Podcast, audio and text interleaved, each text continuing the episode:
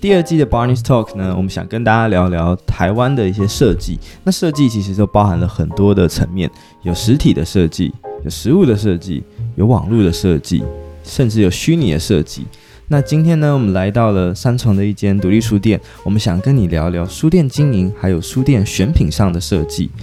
就一起来听听看今天这一集的分享吧。常日书房，我们是街角微光，陪伴你度过每一个常日的日常。每周三晚上七点，请准时收听 Bonnie's Talk，帮您播起来。嗨，我是倩倩，我们在三重经营两家独立书店，一家是长日书房，一家是陶艺线书室。Hello，我是 Candice，今天跟 Barney 一起搭档采访，呃，常日书房的老板倩倩。那今天呢，我们这个集数呢，会在上半集的时候呢，来了解一下常日书房跟陶艺线书室在经营上有什么有趣的故事。那下集的时候呢，会想请倩倩来分享一下关于她对独立书店的想象，还有整个在大环境中书出版业的发展有没有让一些特别的观察。如果说啊，每个独立书店都有自己的故事，那当初为什么会想开书店呢？为什么会选择在三重这个地方？呃，想开书店这件事情，其实是其实家里从小就培养就是阅读习惯这件事情，所以想开书店这件事情是一直都觉得自己会做，但是没有一个急迫感。那会开在三重这件事情，因为我本身是三重人啊，三重一直都没有独立书店，那会选择在二零一七年。到二零一八年去准备这件事情，是因为在二零一七年三重就发生了一个比较我觉得很可惜的事情，就是三重的连锁书店都撤离开三重。就是在我小时候有唱诚品啊，然后何家人就一直都陪伴我们成长，但二零一七年就何家人就撤离开了，所以我们就在那个时候出现了一个我们我自己觉得蛮急迫的感觉，就一个危机感。对，对，因为我记得那时候好像除了三重还有。天母吧，天母和家人跟那个金石堂，对对，对，但是金石堂后来吵一吵又继续开，他感觉就是，对，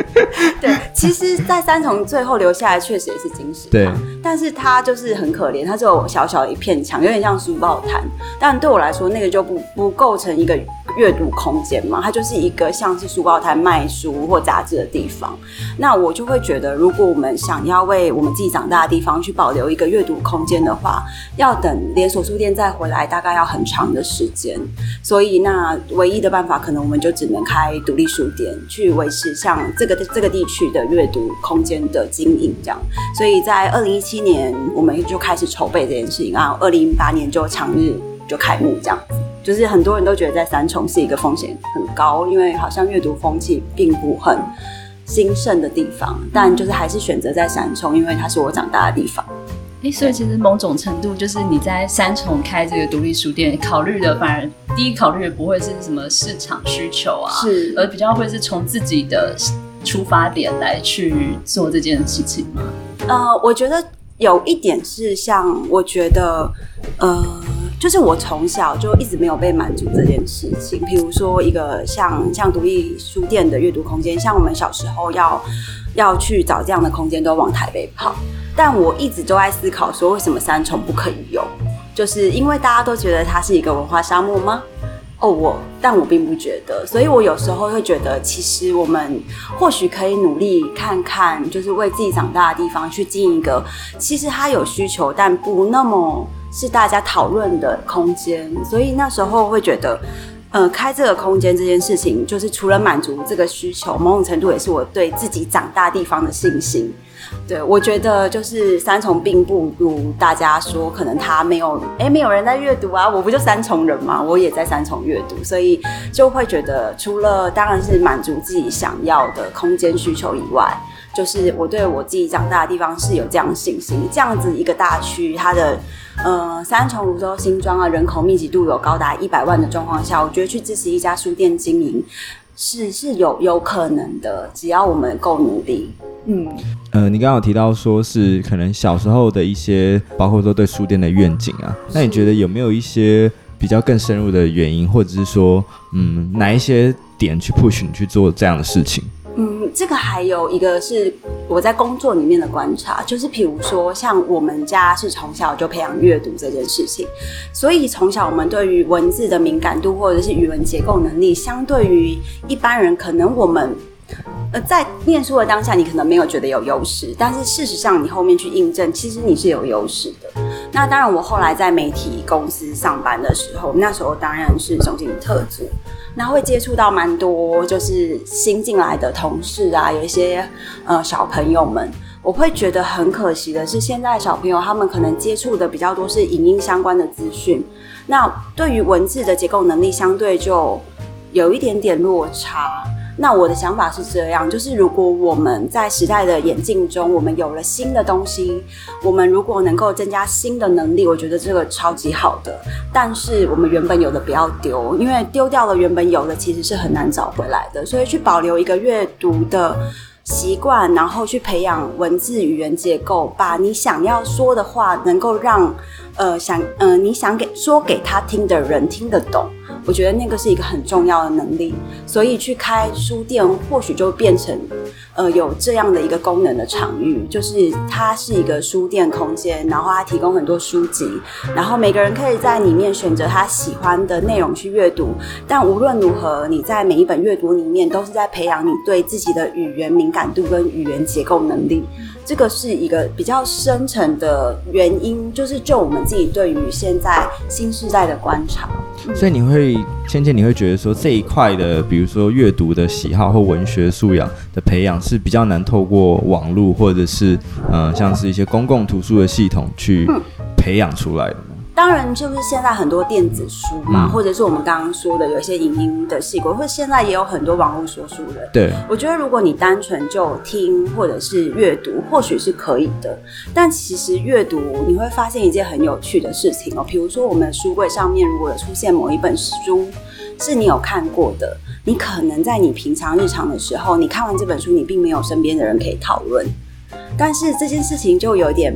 有点没有，哎，好像缺了一点什么，好像没有交流。然后你看完了，你有很多想法，或者是你有很多疑问，你没有人可以跟你讨论。嗯，也不不会像是追剧一样，可能会可以讨论或电影，可以在网上。因为毕竟书很多嘛。对对，对，所以，但是你进到书店空间的时候就不一样了，就是这里面不不一定是我啦，或者是你坐在你旁边的客人，你跟你有同样的阅读，那你们就有机会可以交流，你们可以讨论，然后在这本书的基点上面，你们就可以发展出更多有趣的想法，我觉得那是实体书店或实体书一个蛮重要的不同点，就是我觉得那是呃网络或电子书比较没有办法取代的地方。对，其实每个独立书店它自己其实比较特别的点在说，独立书店都会有一些自呈现一些自己的特色。是对，那其实这关乎于书店它自己本身可能在一些选书的策略，或者说它呈现店店面的一些风格，然后营造给顾客的一些店面的氛围。这样，那想了解说，像是强日书店的话，你们在选书这部分的策略，你有什么样子的安排或考量？然后还有包含就是说，呃，其实在这部分的考量会比较偏向你个人喜好为主呢，还是你也去考虑一下当地的客群，或是从顾客的需求再去做调整？如果是就选书这方面的话，我们其实常日跟陶艺线两边的基本选书都是社会人类的书籍。对，呃，会选择社会人类的书籍是，我觉得那是对于我，我对三重的。呃，观察，我觉得三重一直都有大家，大家对他的刻板印象就是，哎，三重很乱啊，三重就是哎，有很多有的没有的，很多很多之类的这种刻板印象。那我觉得就是它其实是有一个原罪的，就是三重它容纳了很多从南部来台北打拼的人，就是其实全台湾可能要到台北打拼的人，他们其实很容易选择在三重落脚，因为三重有九座桥，它可以过台北，它是一个交通很方便的地方，然后它的。呃，生活物价水平也相对的比台北更低，所以刚来台北打拼的人，他们很容易在这里取到一个他他可以好好生活的一个方式或者是地点。那在不同的地方的人来到同一个地方生活的时候，他们有不同的习惯、成长背景、需求。那在这种前提下面，他有纷争，我觉得就是正常的。所以这就导致大家认为，就是三重好像哦，好像很挤啊，很乱啊，很脏啊。就是我觉得这件事情，就是一个小小的地方，还要容纳这么多不同地方来的人，或许那个就是一个没有办法，呃，没有办法避免的一个过程。所以我觉得，但但是我觉得，就是在在这个过程的发展中，其实大家也慢慢的就去磨合到一个现像现在你们看的三重，就可能跟大家看刻板印象中的三重就不完全相同。那我们怎么在这件事情上面有一点助力呢？我觉得社会人类的书就是一个很好的类别的书，因为像这个类别的书里面有很多像报道文学的书，那它里面就是会用呃一个报道，像记者在编写一些呃文字的方式，他就。记录下一些不同人的故事，然后大家可以经由这些故事，他可以去理解到，哦，原来这些人跟我们不同的点在于哪里？他们因为有不同的成长背景，有不同的观念，他们会发展出对事情不同的反应。那我觉得台湾人，就我自己认为，他还是善良的。如果我们对不同的人，他有多一点了解或观察。或许你就不会在第一时间遇到你跟你想象中不同的事情的时候，就会出现一个自我保护的反应，你就会先是呃比较负面的，你通常就会愿意去理解他一下，然后你可甚至你可能可以包容他一下。我觉得这件事情就有助于大家去了解彼此，然后这个也是三重在人口结构上面一个很大的优点。但也是大家眼中的刻板印象，所以在两家店的选书上面，基本都是社会人类学。那当然就是像长日那边是一个陪伴大家生活的书店，它就多了一些像饮食文学啊、像生活美学啊这类的书。那陶艺线这边因为是比较独立的空间，所以就多了比较一些比较硬一点的书，比如说像很多主义类，像哲学啊、女性主义啊。那这边有设计师跟插画家工作，所以这边会多了。一些设计相关的书籍，就提供大家可以去选读。对，嗯，哎、欸，那这样的话蛮好奇说，因为你原本其实长日书店就已经签进一段时间，是，然后陶艺线算是今年新开幕的这样子。那为什么说在长日之外又会再开设一家陶艺线的这个书店？然后。在这个部分的话，因为其实可能独立书店的概念跟连锁书店比较不太一样，可能你不太是以它可能是以一个拓店的角度去看待吗？还是说它是一个考虑到不同的商圈的需求，或者是说有一些你自己对于拓店的想象或考量这样子？呃，对，很多人都会说我们是拓店。对，真但我在在我自己的心目中里面，它并不是，就是它在我的规划里面，在开长日的时候，我们就很清楚的知道，我们一定会有第二家。然后长日是一家，我们刚刚有说嘛，它在门口就有写着“生活不在他方”，希望大家可以去思考，就是生活不需要那么奔波，它可以留在自己可能平常居住啊，就是生活的地方，就是去寻找一个舒适的位置。所以山长日那边是一个陪伴大家生活的地方，所以它整体的空间就比较明亮啊，然后木质调啊，大家可能久坐他会觉得空间感很不错的一个地方。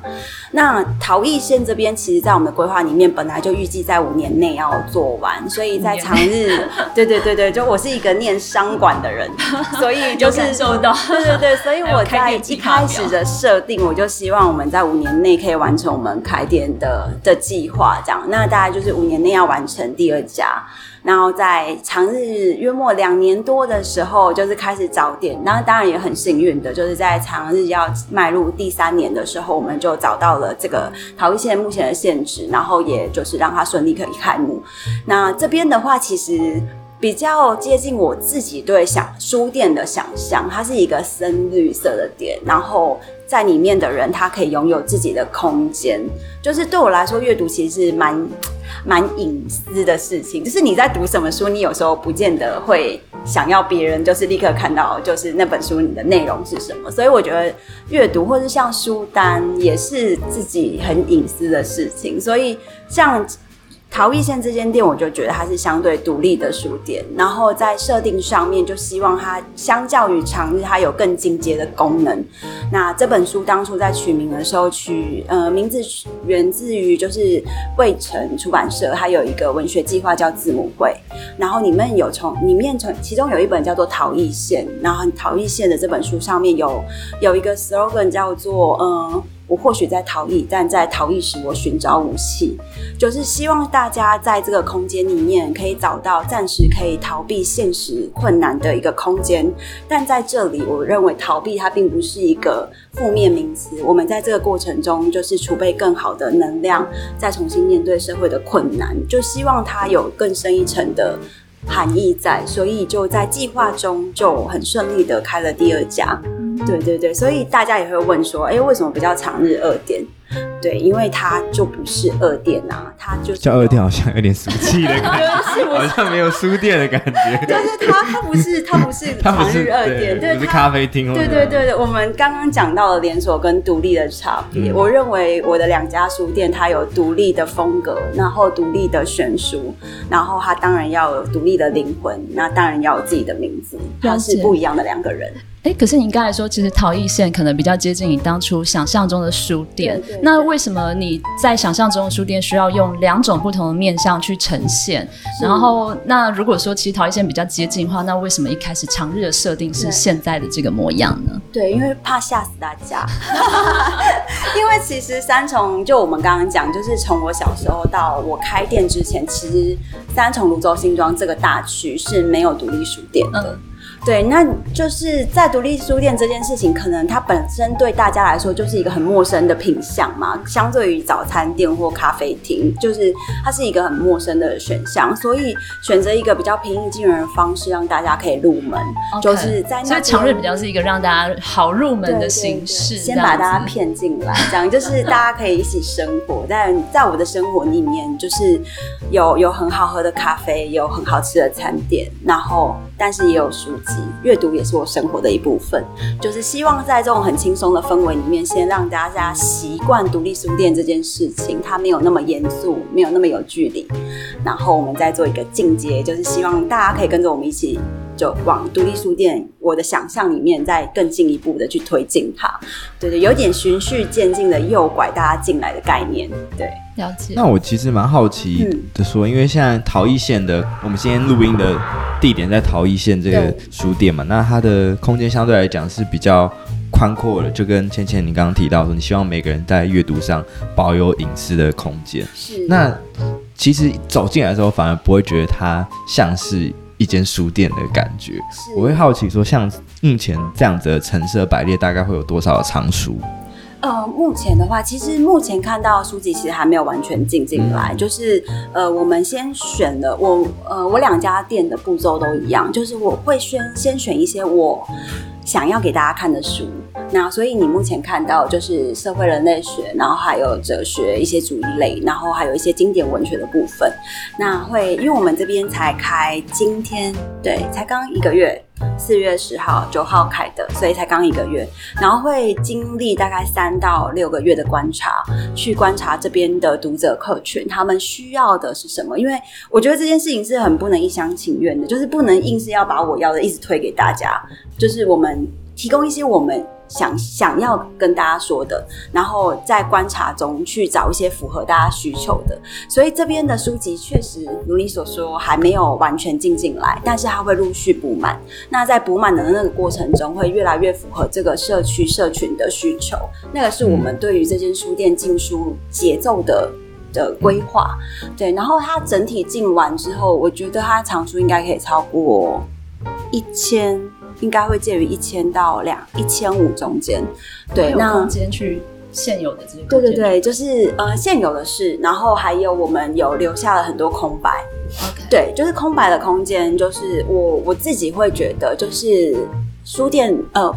或者不只是书店啊，任何一个空间都一样，就是如果我们一开始就把它填满了，它就没有其他可能，所以就留了很多。空间，然后我们可以最后再来决定说它，它是适合摆一张沙发椅，还是它需要再增设书柜？就是我觉得那个是我们可以评估的。然后像后面的书柜，我们在我们的身后的这个书柜，其实目前摆放的是我们带来给大家看的书。那真的有需要的时候，它也可以完全就改成是一个全新书贩售的书店，也没有问题。那这个传统是延续长日，因为长日有很大量我自己的藏书提供给大家看。那这个就是呃回应我们刚刚说，我们需要降低入门槛，就是大家不需要买书，你也不用带书，你来我这里就有很多书，就是让你可以带到位置上去看，就是降低大家每一个人在阅读这件事情的门槛。对，然后这边的规划也是，所以就是我也在等它，就是长成一个或许符合我跟读者们期待的样子。对，其实这空间设计我我蛮喜欢的，就是因为那时候我们是先在 Google 的。评论上看到，因为这个就像倩倩你讲的，你在 Google 评论上看到，应该没有几个评论吧？五颗星，五颗星，我就等，等一下就等你们帮我 五星好评。对对对，因为我先看到那个那个外面的那个背墙嘛，对，然后觉得那个深绿色是我很喜欢，然后我第一眼看到说，天啊，这个是什么 Speak Easy 的酒吧嘛？完全不会把它跟那个呃书店去做连接，我会觉得它很像呃大安区有一个 Speak Easy 的酒吧叫。叫小城外影城，哦，我知道，对，Kennis 应该也知道，对，它的整个搭配的颜色也是像这样子，就事实上可能也是啊，就是我们就是那种中古世纪的那个禁酒令还在的酒吧，前面都以书为那个，没有啦，我们真的是书店，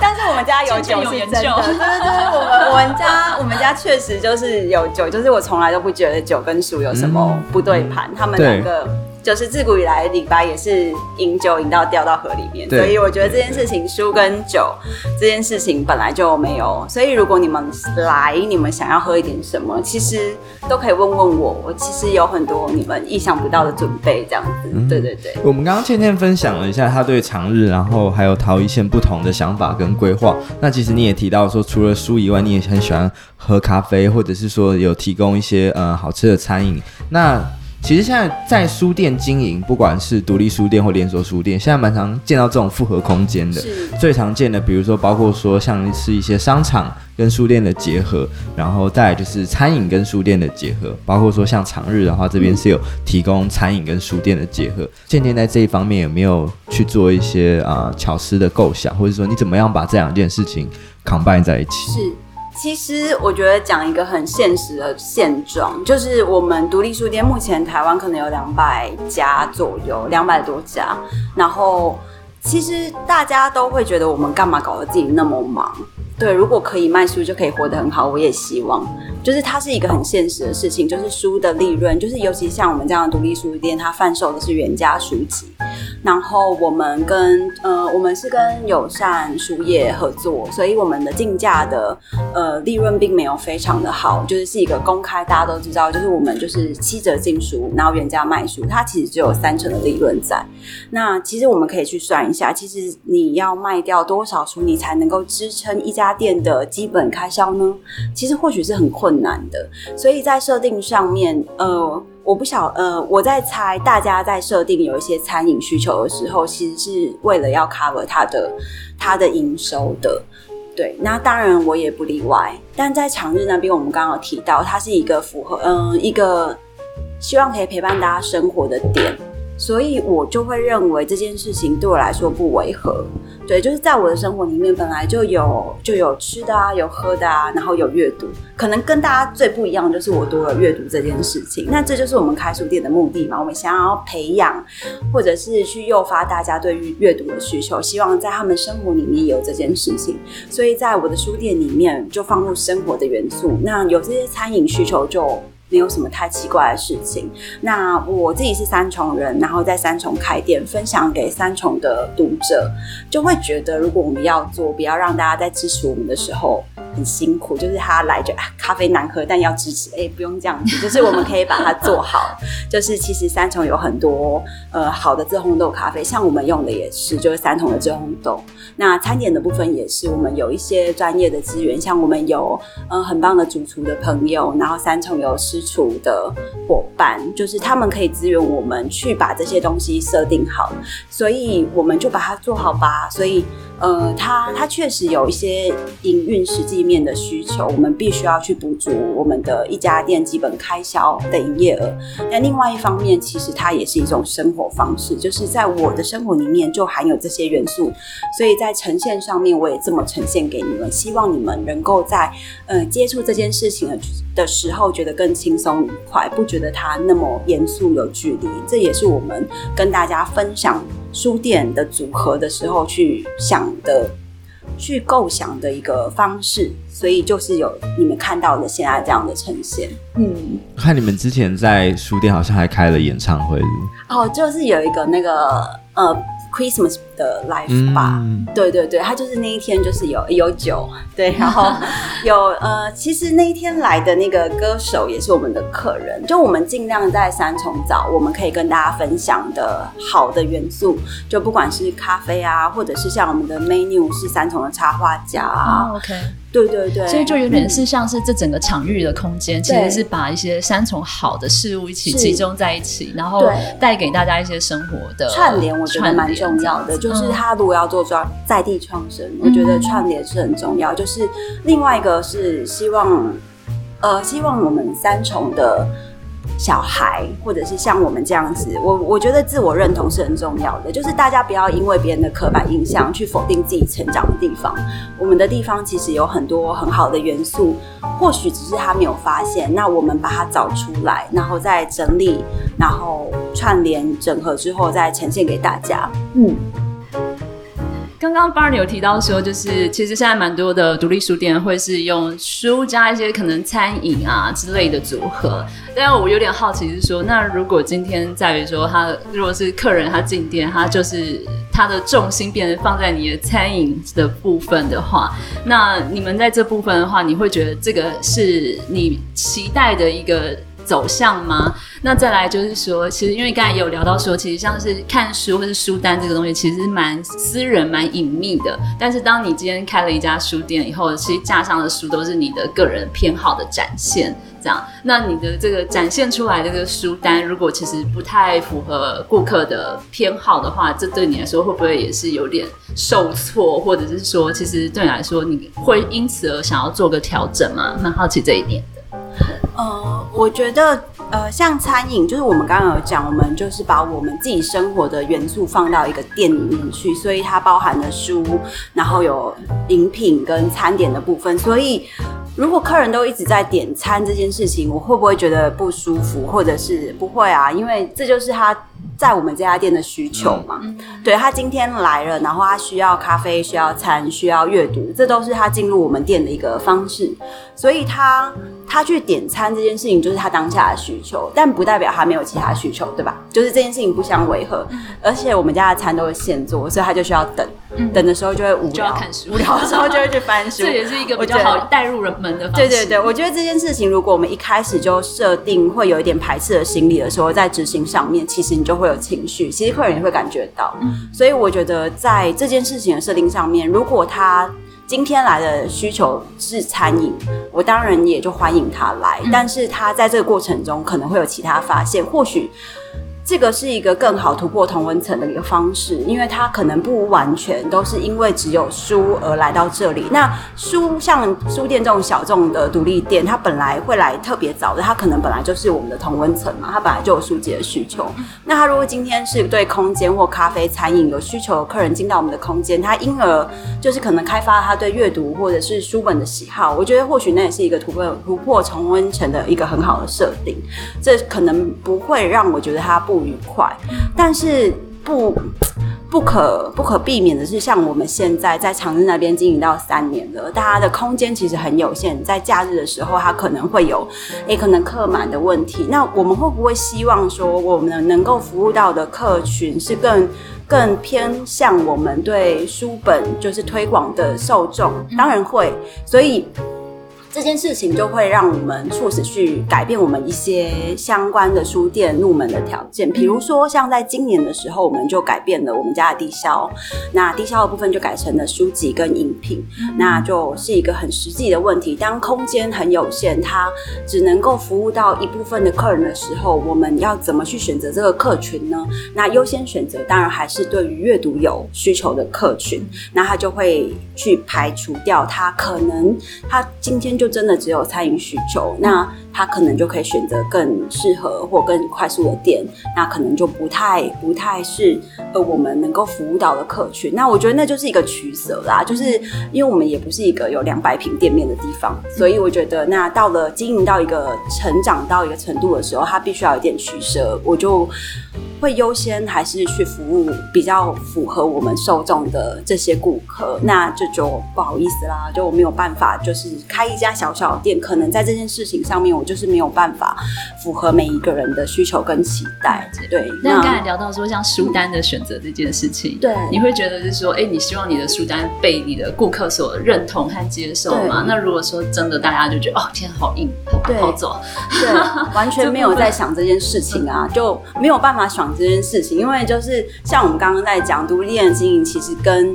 跟自己呃独独独立书店的老板他本身的风格是很有相关的，所以他的那个选书源自于我内心。就是想要读的书，所以我又有说，我们的书其实是大部分都是我的藏书拿出来给大家看的。我没有办法在就是可能累积了二十年的阅读之后，然后哎、欸，突然因为要开店，所以增加了很多大家符合大家期待，就没有办法，因为那就是我个人的阅读习惯。那因为要开一家店，你原本就设定要跟大家分享这些书，所以就可能没有太太大的纠结，但确实会遇到，比如说客人会觉得，哎、欸。啊，你的书柜好硬哦。对，当然会有。所以当呃当这件事情发生的时候，我们可以去引导他，可能找到他在这些类别里面更适合他。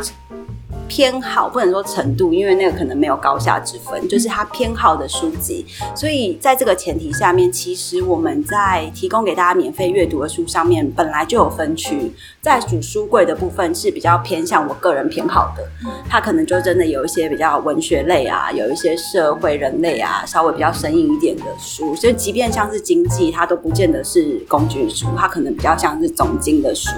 就符合我自己的学习背景。那当然有另外。两个书柜，它就是有一些杂志类啊、小说类啊，就是轻阅读的读者，他们是可以选用的。那就是引导到他合适的书柜去，让他可以选择他喜欢的书。我觉得这是我们的工作之一。但是会不会因为这些读者去改变自己的书柜？哎，不会，因为我就是个独立书店。那独立书店的选书必须要符合我个人的阅读习惯跟偏好，不然就是客人来。交流的时候，我就会放了一些我都完全没兴趣的书，或我没有读过的书。其实，在交流上面也会有点问题。我觉得这件事情确实在。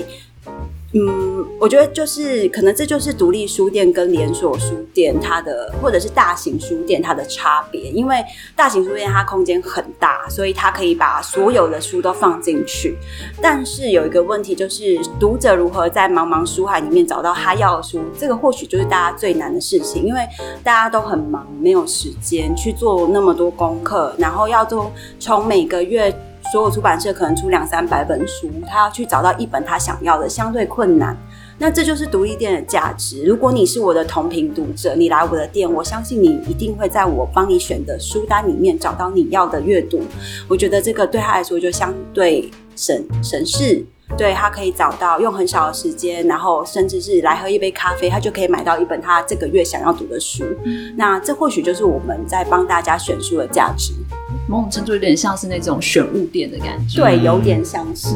选物店啊，或者是像那种呃，在做饮品贩售的，他可能会说，哎，这个你可能。